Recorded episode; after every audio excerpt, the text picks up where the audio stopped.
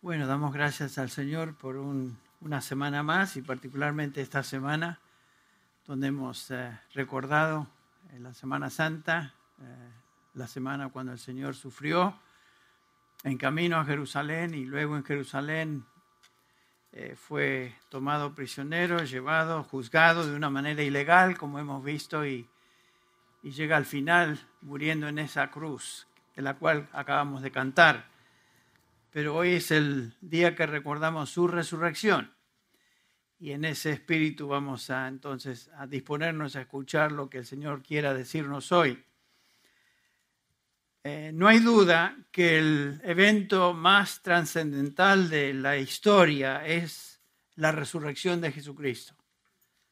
Este es el evento principal en el plan de redención. Es la piedra angular, el fundamento del Evangelio.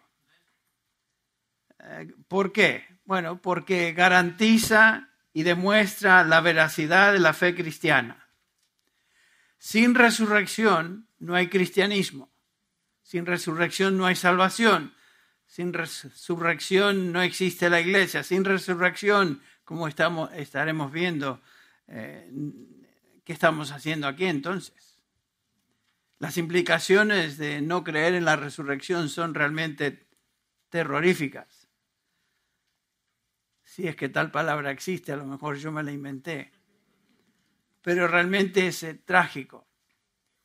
Hoy estamos celebrando la resurrección de nuestro Señor Jesucristo. La resurrección o la doctrina de la resurrección es fundamental. Si alguien va a ser salvado, tal persona debe creer que Jesús resucitó de los muertos y confesarle como Señor que es lo que nos dice Pablo en Romanos 10, 9. Pablo declara que si confiesas con tu boca a Jesús por Señor y crees en tu corazón que Él le resucitó de los muertos, serás salvo. El mensaje de la Escritura siempre ha sido un mensaje de resurrección. Abraham creía que Dios le resucitaría de los muertos. Lo mismo sucedía con Job, quien vivió en la época de los patriarcas, antes de Abraham. La idea de resurrección no se limita, por supuesto, al Nuevo Testamento. El mensaje de la Escritura es que los que vienen a Dios arrepentidos por sus pecados y creen y reciben salvación, no solo sus espíritus entrarán en gloria eterna, sino también que recibirán un cuerpo preparado para vivir en esa gloria eterna. La Biblia nos enseña que es, el cuerpo será como el cuerpo, este cuerpo, cuando resucitemos, será como el cuerpo resucitado del Señor Jesucristo. Su resurrección, como hemos cantado y hemos dicho, garantiza nuestra resurrección.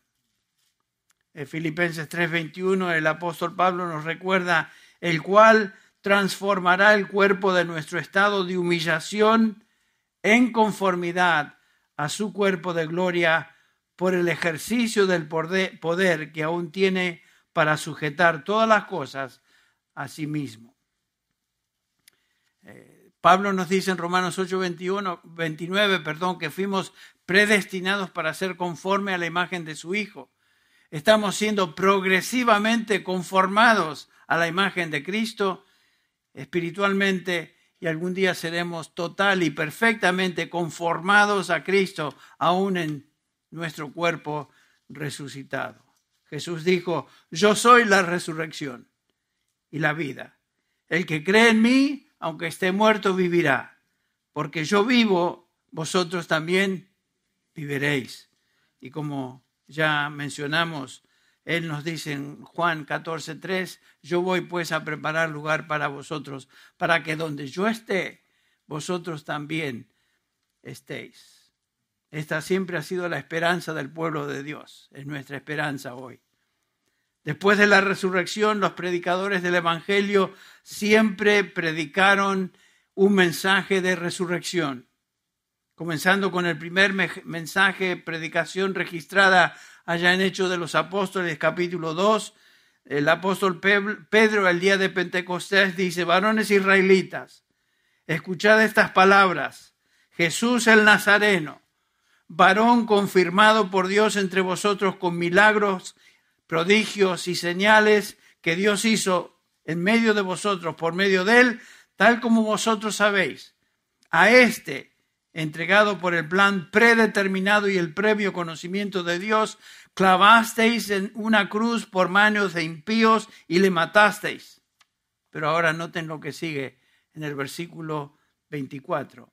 A quien Dios resucitó, poniendo a, fin, fin a la agonía de la muerte, pues que era imposible que él quedara bajo el dominio de ella. El libro de los Hechos está repleto de referencias de la resurrección. Los escritores de las epístolas tratan el tema de la resurrección continuamente. Y como dije, no hay posibilidad de salvación y perdón de pecados sin resurrección. La realidad y el poder de la resurrección permea eh, todo el Nuevo Testamento. Una de las promesas más, versículos más preciosos para nosotros como creyentes es lo que Pablo nos dice en capítulo 4 de Romanos, versículo 25.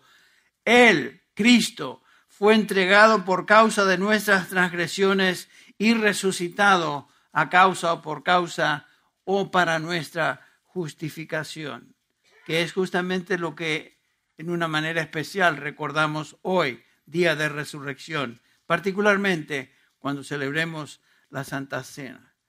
No existe un cristianismo sin la resurrección. Es imposible. No hay salvación sin fe en la resurrección del Señor Jesucristo. Y por esta razón es que los cuatro evangelios, los cuatro escritores de los evangelios escriben acerca de la realidad de la resurrección y el resto del Nuevo Testamento se refiere a ella.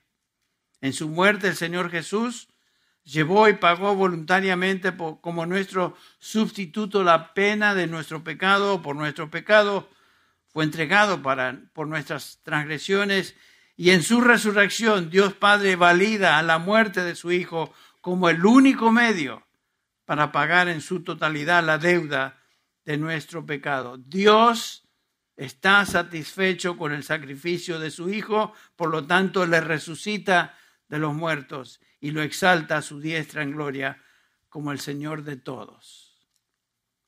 En este capítulo 24 de Lucas, que leímos unos versículos, el, autor Lucas nos habla de la resurrección de Jesucristo. Este es el tema que domina todo el, el capítulo.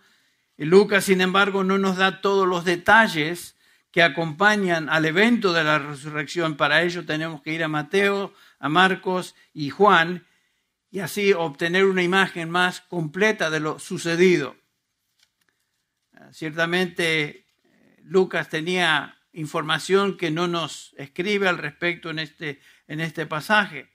Lucas sabía muchas cosas que no se encuentran registradas en el capítulo 24 de este Evangelio. Lo mismo podemos decir acerca de los otros tres autores de los Evangelios, pero el Espíritu Santo guió a cada uno de ellos a escribir porciones de lo sucedido en la resurrección y permitió que las cuatro narraciones completaran el relato.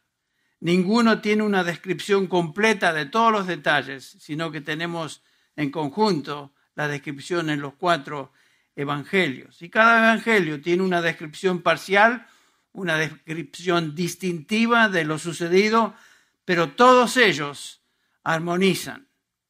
A pesar de las diferencias en cada uno de los relatos, si ustedes los han leído, los cuatro autores incluyen algunas cosas que son comunes a los cuatro.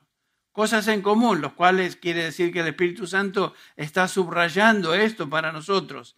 Estos son los hechos. Estos son los temas en común y las realidades en común que se subrayan en los cuatro evangelios. En primer lugar, las cuatro narraciones de la muerte y resurrección de Jesucristo incluyen esto. Cristo murió, esto es clave para la resurrección. Cristo no simplemente se desmayó en la cruz, como algunos enseñan. No es que perdió el conocimiento. como algunos comentaristas dicen, sino que Cristo murió. Es un hecho que murió. Otro punto, detalle que es común a los cuatro evangelios es la tumba estaba vacía. Este es un detalle crítico para entender lo sucedido. Otro detalle importante es la explicación del por qué la tumba estaba vacía fue dada por los ángeles, que aquí se menciona y los veremos en un instante. Los cuatro evangelios nos dicen que las mujeres fueron las primeras que fueron testigos de su resurrección. Qué interesante. En quinto lugar, otro punto que es común a todos es que los discípulos, como leímos en el capítulo 24 de Lucas, los discípulos fueron inicialmente incrédulos de la resurrección. Y, aquí tenemos, lo, lo expresa así Lucas en el versículo 11 del capítulo 24. Y a ellos, a los discípulos, estas palabras les parecieron como disparates y no las creyeron. O sea, inicialmente los discípulos no creyeron que había resucitado. Estos detalles en los cuatro evangelios son importantes para establecer la validez de la resurrección. En los evangelios entonces debemos comenzar con este hecho. Cristo murió. También debemos tener una tumba vacía, que representa el hecho de que Cristo resucitó.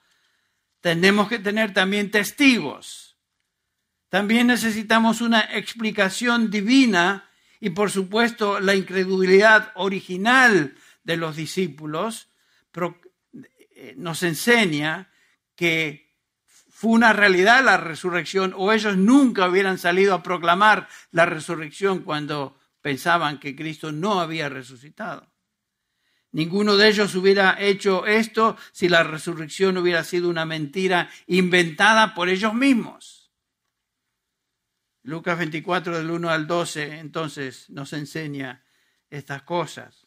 Comencemos considerando primero esta realidad. La tumba está vacía. Capítulo 24, versículo 1 dice así, pero el primer día de la semana, al rayar el alba, las mujeres vinieron al sepulcro trayendo especias aromáticas que habían preparado. Recuerden que Cristo fue enterrado el día viernes.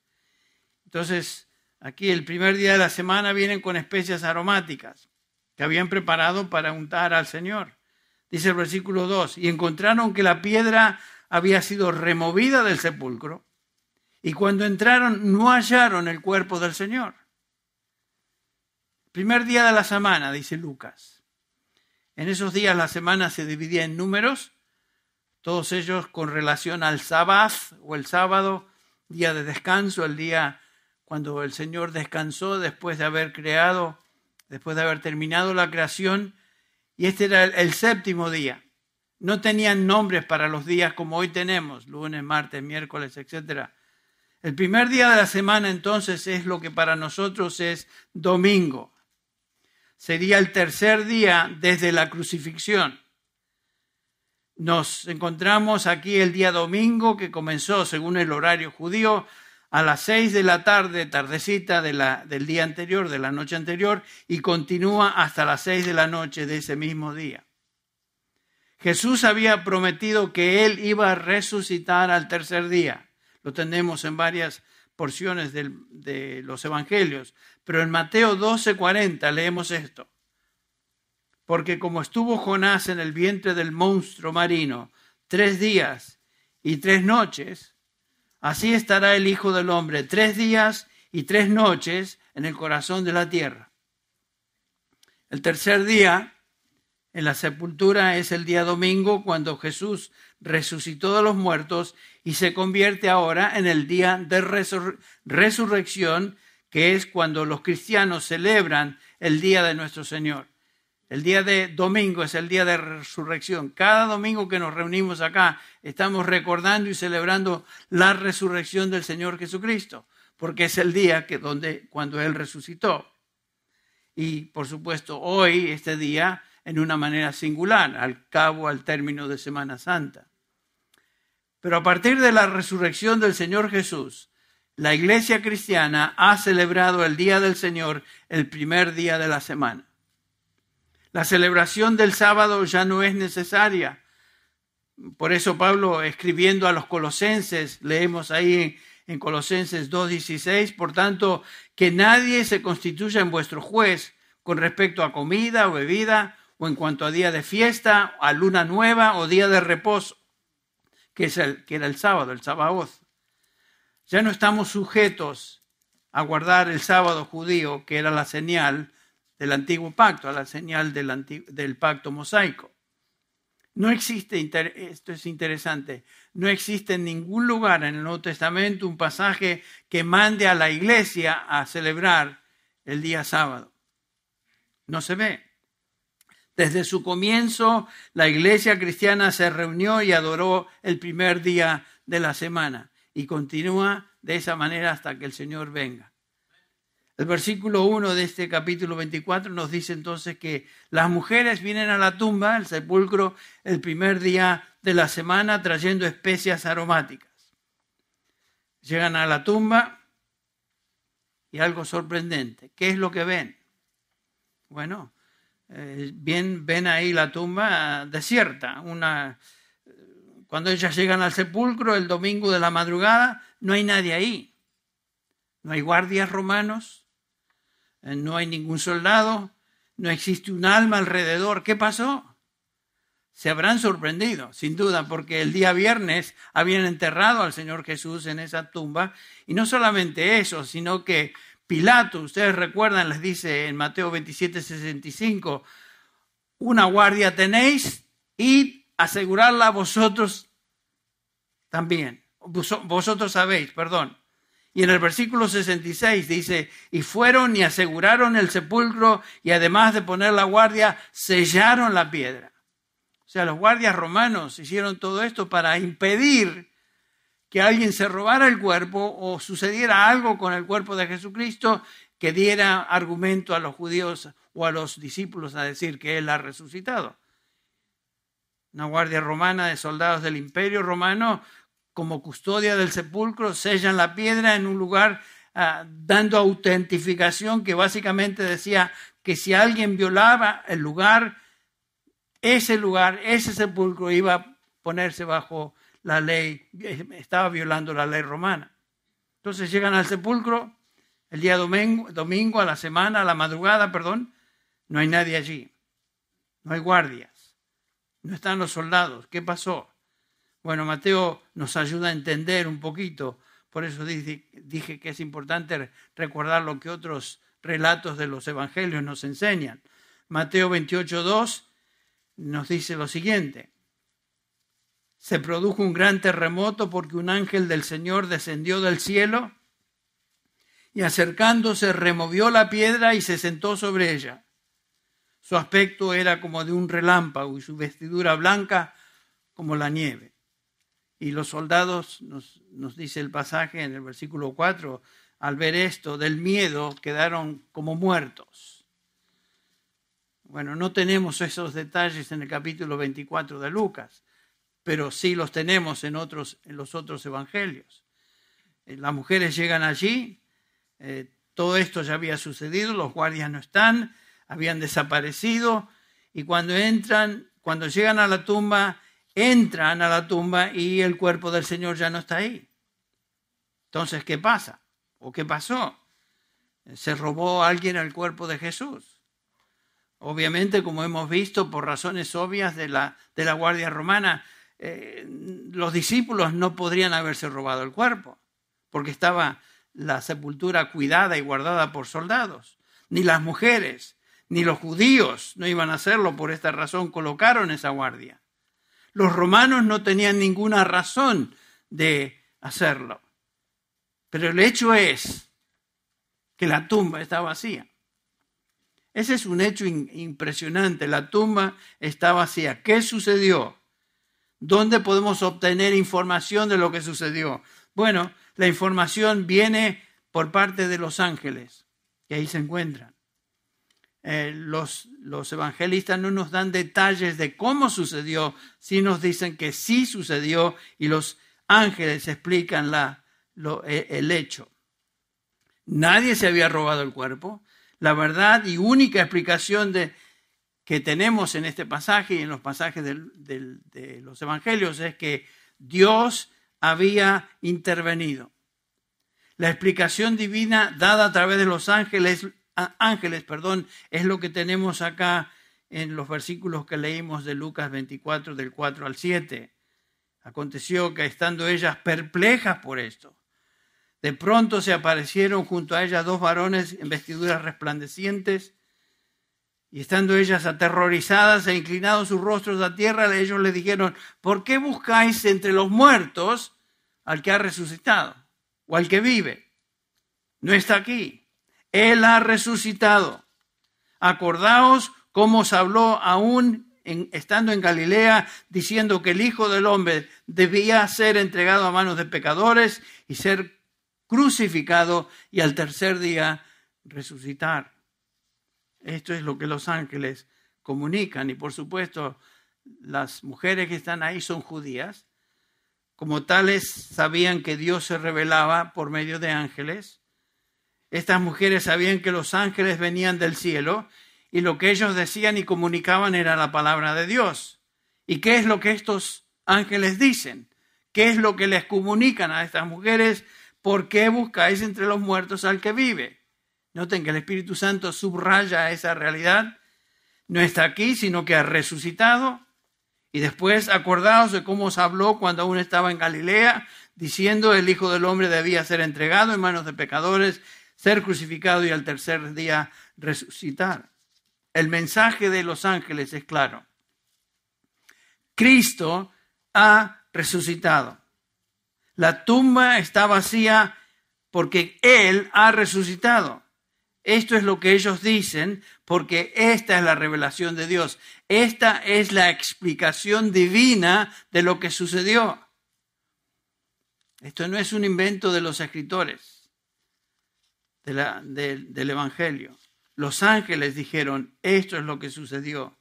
Esta es la explicación de Dios. Los ángeles dan testimonio de lo que Cristo había dicho y profetizado meses atrás, que iba a ser apresado, iba a ser juzgado, iba a ser crucificado y al tercer día resucitaría. La palabra de Cristo es, he de morir y he de resucitar al tercer día. Entonces nos encontramos ante la doctrina de la resurrección. Esto es lo que todo cristiano cree. Esto es lo que la iglesia ha creído a través de los siglos la resurrección de Jesucristo. ¿Y por qué creemos esto? Porque primero no existe ninguna otra explicación de la tumba vacía. No hay otra. Y en segundo lugar, porque tenemos una evidencia superior. Aquí tenemos la revelación de Dios. Aquí por medio de ángeles y en el resto del Nuevo Testamento por medio de los escritores. Comenzando, como dijimos, con el sermón de Pedro allá en el día de Pentecostés. Cristo la resucitó. Hechos 2.32. A este Jesús resucitó Dios. Romanos 4.24. Levantó de los muertos a Jesús. Romanos 4.25. Resucitado por causa de nuestra justificación. Primera Corintios 15. Porque yo os entregué en el primer lugar lo mismo que recibí, que Cristo Jesús murió por nuestros pecados conforme a las escrituras, que fue sepultado y que resucitó al tercer día conforme, conforme a las escrituras. Todo el Nuevo Testamento testifica acerca de la resurrección de Jesucristo. El Antiguo Testamento nos habla de una futura resurrección, el Nuevo Testamento nos dice que Jesús resucitó. Dios da testimonio en su palabra que Cristo resucitó de los muertos. La doctrina de la resurrección es vital de afirmar, es vital de creer, es vital para salvación. La pregunta es ¿por qué? Porque negar la resurrección de Jesucristo es negar primero la tumba vacía y más aún es negar lo que Dios reveló a través de los ángeles. Dios afirma esta verdad de la resurrección. Y si Cristo no resucitó, entonces las implicaciones y consecuencias de esa declaración son realmente de temer. Son trágicas, son absolutamente trágicas y condenadoras. De eso nos habla el apóstol Pablo en el capítulo 15 de Romanos y les pido que pasemos a 1 Corintios capítulo 15 por unos minutos, donde Pablo nos enseña las consecuencias o implicaciones de negar la resurrección, resurrección de Cristo. Y como mencioné, hay algunos comentaristas, hay algunos que se llaman cristianos, que niegan la resurrección de Jesucristo, porque niegan todo aquello en la Biblia que es milagroso. Claro, creen en la Biblia en el sentido de que es un buen libro, es un libro religioso, que los escritores de la Biblia tenían buenas intenciones, pero expresaron sus sentimientos en, esto, en este libro para simplemente expresar eh, ciertas verdades religiosas, pero realmente los, los milagros de la Biblia no existieron y entre ellos niegan la existencia de la resurrección o el hecho de la resurrección de Jesucristo. Entonces, pensemos en lo que Pablo nos diría si no creemos en la resurrección. 1 Corintios 15. Y aquí tenemos una terrible consecuencia a la noción de que Cristo no resucitó dice el versículo 14, 1 Corintios 15, 14. Y si Cristo no ha resucitado, vana es entonces nuestra predicación. Observan eso. Pablo dice que el negar la resurrección es hacer nula, vana la predicación del Evangelio, ya que el Evangelio sin la resurrección no tiene efecto. La salvación es imposible. Si Cristo no resucitó, no hay salvación. Si Cristo no resucitó, empaquemos nuestras maletas, cerremos las puertas de la iglesia y hagamos algo más útil, porque estamos perdiendo el tiempo. Entonces, el Evangelio sería vano. ¿Por qué enviamos misioneros? si Cristo no resucitó? ¿Por qué el domingo pasado tuvimos el privilegio de poner nuestras manos sobre Santi y Juli y están predicando el Evangelio en la ciudad de Cali? Tengo entendido que hoy celebraron su primer servicio en la ciudad de Cali y los enviamos con oración y deseando que el Señor les... ¿Por qué hacemos esto si Cristo no resucitó? Sería totalmente absurdo. Si Cristo no resucitó, quiere decir que el Padre entonces no aprobó el sacrificio de su Hijo. El sacrificio de su Hijo en la cruz no fue eficaz. Realmente no hay redención, no hay perdón de pecados, no hay justificación, todo es vano. Toda predicación del Evangelio es nula. Y noten lo que sigue. Pablo continúa diciendo, vuestra fe es vana.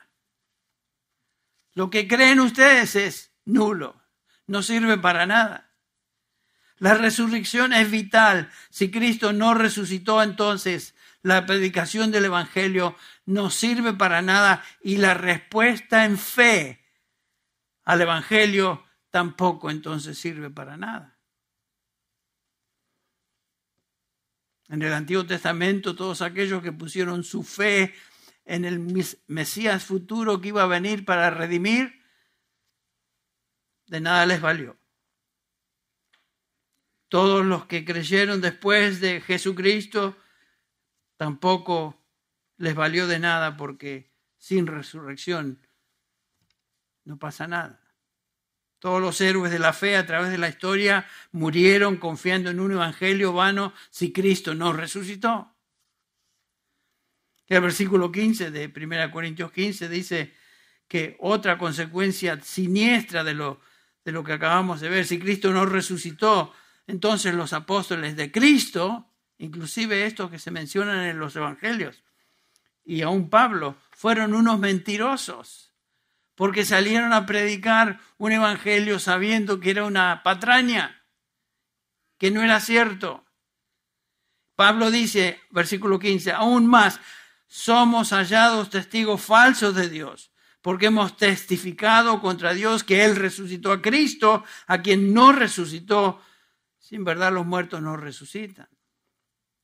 Si Cristo no resucitó, quiere decir entonces que los apóstoles y todo predicador y líder de la primera iglesia no simplemente se equivocaron, sino que fueron descaradamente mentirosos. ¿Por qué? Porque estaban proclamando un evangelio que ellos sabían que era falso.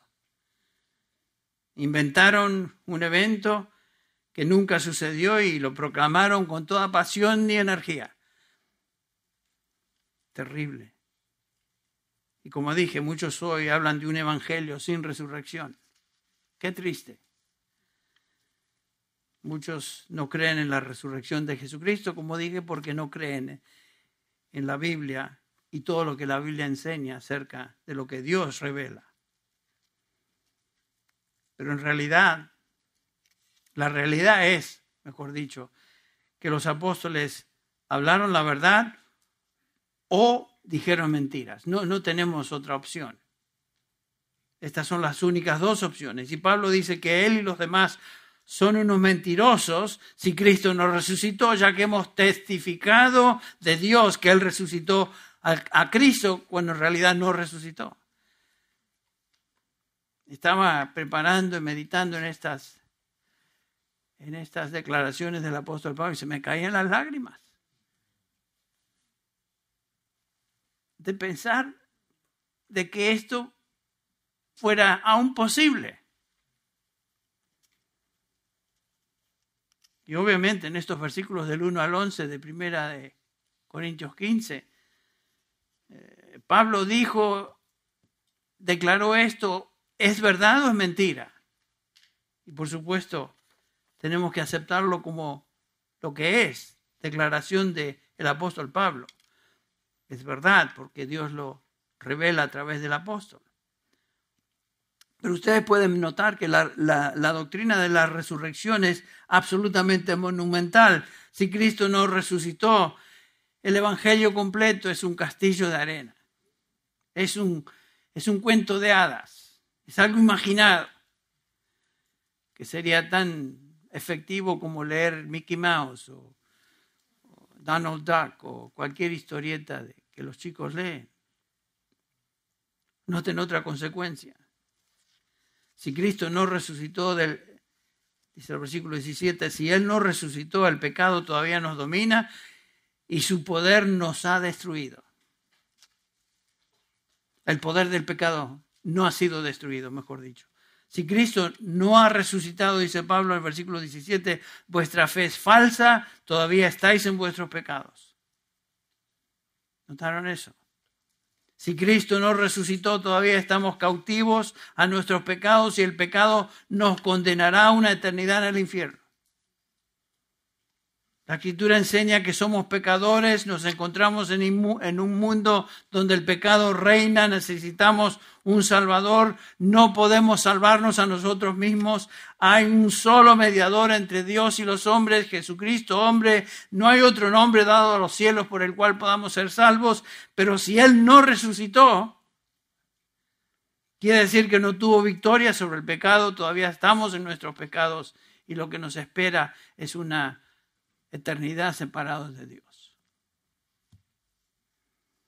Aún estamos muertos.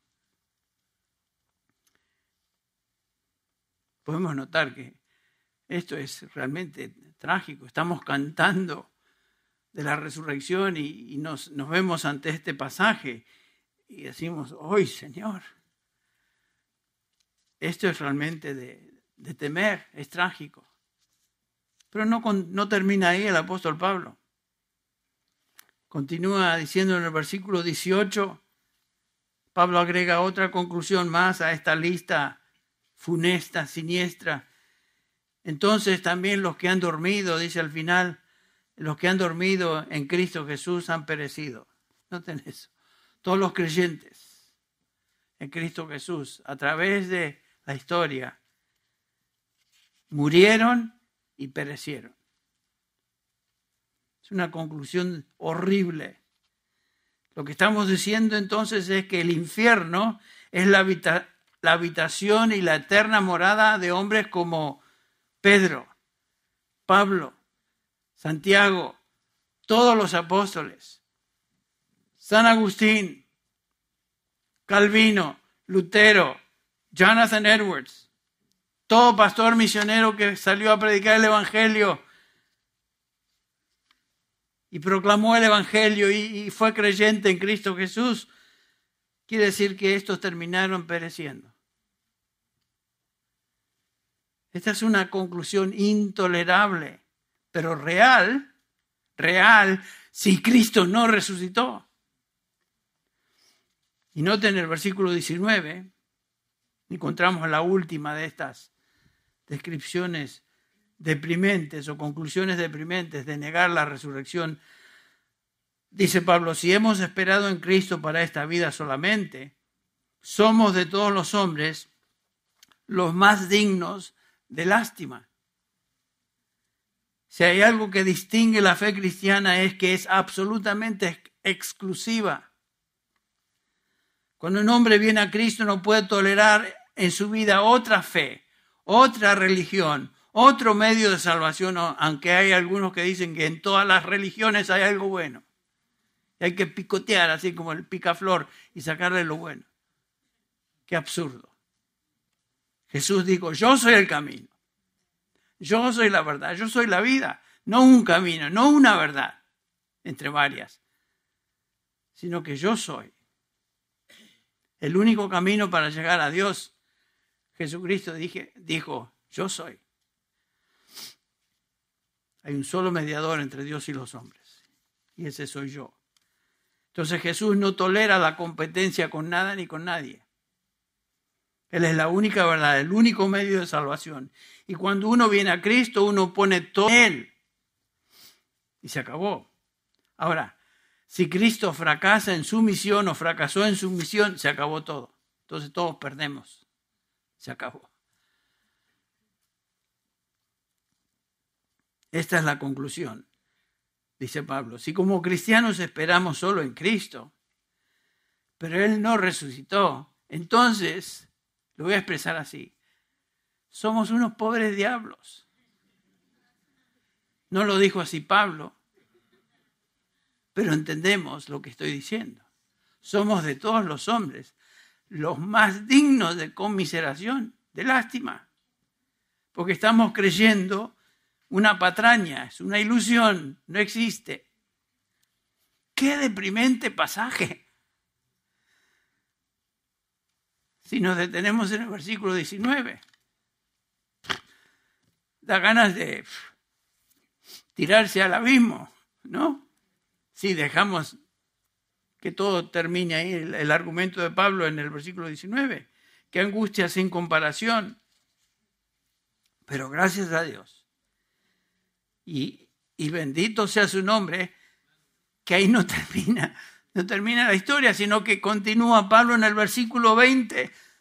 Mas ahora Cristo ha resucitado de los muertos primicia de los que durmieron es hecho. Y porque esto es verdad, lo es, entonces, ¿qué vamos a concluir? El Evangelio tiene incomparable valor. La fe del Evangelio es eficaz. Los apóstoles predicaron la verdad. El pecado ha sido derrotado y perdonado los que han muerto en Cristo están en gloria. Los cristianos no somos los más dignos de conmiseración, sino que somos los más bendecidos y privilegiados en, en la humanidad.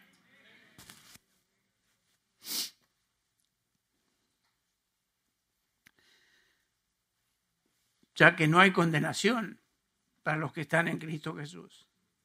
Y todo porque Él ha resucitado. Él ha resucitado.